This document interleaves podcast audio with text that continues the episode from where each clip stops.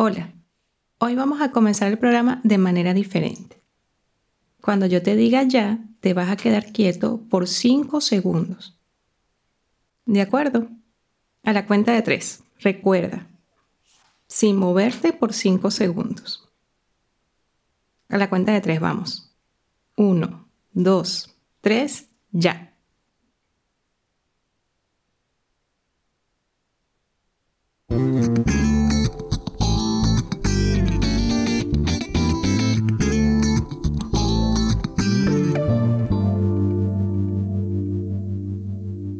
¿Qué tal la experiencia? ¿Fue fácil o difícil?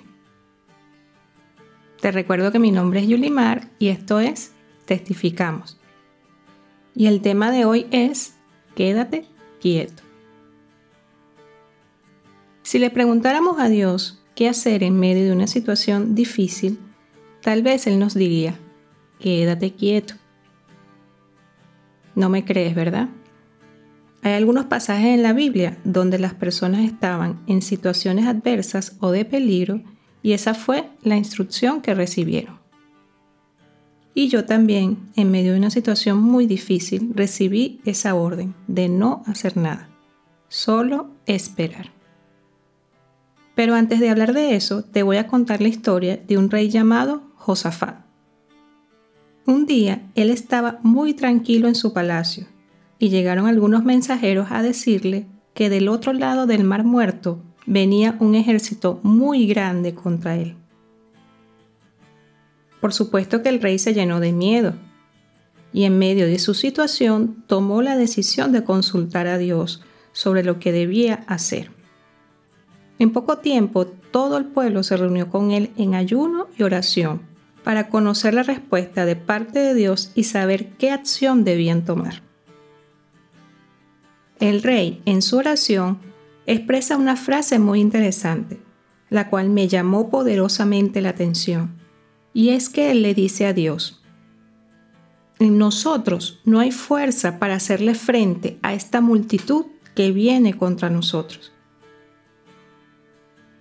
Esto me habla de humildad, de reconocer que él no podía hacer nada y que solo Dios podía ayudarle en una situación tan desesperada. La respuesta de Dios no se hizo esperar y le dijo al rey y al pueblo a través de un profeta lo siguiente. No tengan miedo, no se asusten. Vayan mañana contra ellos, bajen ustedes a atacarlos, pero cuidado. Esta guerra es mía, no de ustedes. Así que vayan, pero no van a pelear. Y me imagino que el rey y todos los demás dirían, ¿cómo es esto? No vamos a pelear. Y Dios les dijo, tomen sus posiciones y quédense quietos. Dice segunda de Crónicas 20:17, no habrá para que peleéis vosotros en este caso. Paraos, estad quietos y ved la salvación de Jehová con vosotros. Quédate quieto Ponte en esa posición. Viene un gran ejército contra ti y todo lo que vas a hacer es estar quieto. ¿Crees que podrías hacerlo? Es una locura, pero ellos lo hicieron. Continúa la historia diciendo que fueron y en medio de su estar quietos comenzaron a cantar a Dios. Ya me vas a decir que se volvieron locos, pero no, Estaban tan seguros de que Dios definitivamente pelearía por ellos que decidieron alabarlo mientras observaban la pelea. Y en efecto, dice que Dios creó confusión en medio de este gran ejército y se mataron unos a otros. Y cuando llegó Josafat con el pueblo, lo que vieron en el campo fue solo cadáveres. No tuvieron que pelear, solo creer. Me puedes decir que es una historia que a lo mejor no sucedió, pero recuerdas que te dije que a mí me pasó lo mismo. No lo del ejército, sino tener que quedarme quieta cuando todo mi ser me decía, tienes que hacer algo y tienes que hacerlo ya. Ahora sí, aquí te va mi historia. Recuerdo que era de noche y mi pequeña hija de dos años estaba muy enferma. Tenía dificultad respiratoria una deshidratación severa, taquicardia, entre otras cosas. Y se había puesto así en muy poco tiempo. Yo estaba preparando todo para ir nuevamente al hospital, del que acabamos de salir hacía solo 13 días. Mientras corría de un lado para otro por la casa, preparando los informes médicos y la maleta con la ropa, mi esposo, cual profeta, me dice, Dios me dijo que no la llevemos al hospital. En ese momento lo primero que pensé fue, que vamos a esperar? La niña estaba muy mal, ya no se despertaba, se quejaba, tenía fiebre. Era desesperante verla así. Estaba acostada en nuestra cama y orábamos por ella, pero yo no podía estar cerca de ella viéndola así.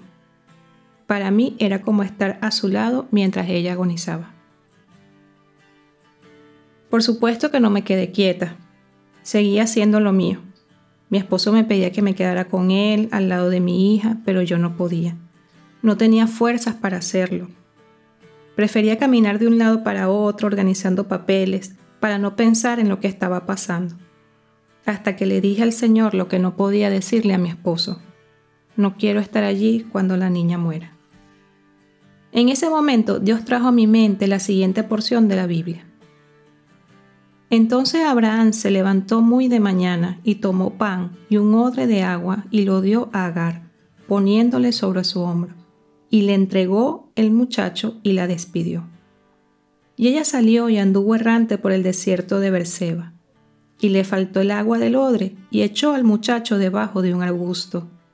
Y se fue y se sentó enfrente a distancia de un tiro de arco, porque decía, no veré cuando el muchacho muera y cuando ella se sentó enfrente, el muchacho alzó su voz y lloró.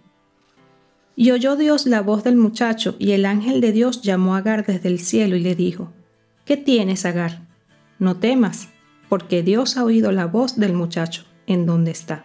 Levántate, alza al muchacho y sosténlo con tu mano, porque yo haré de él una gran nación.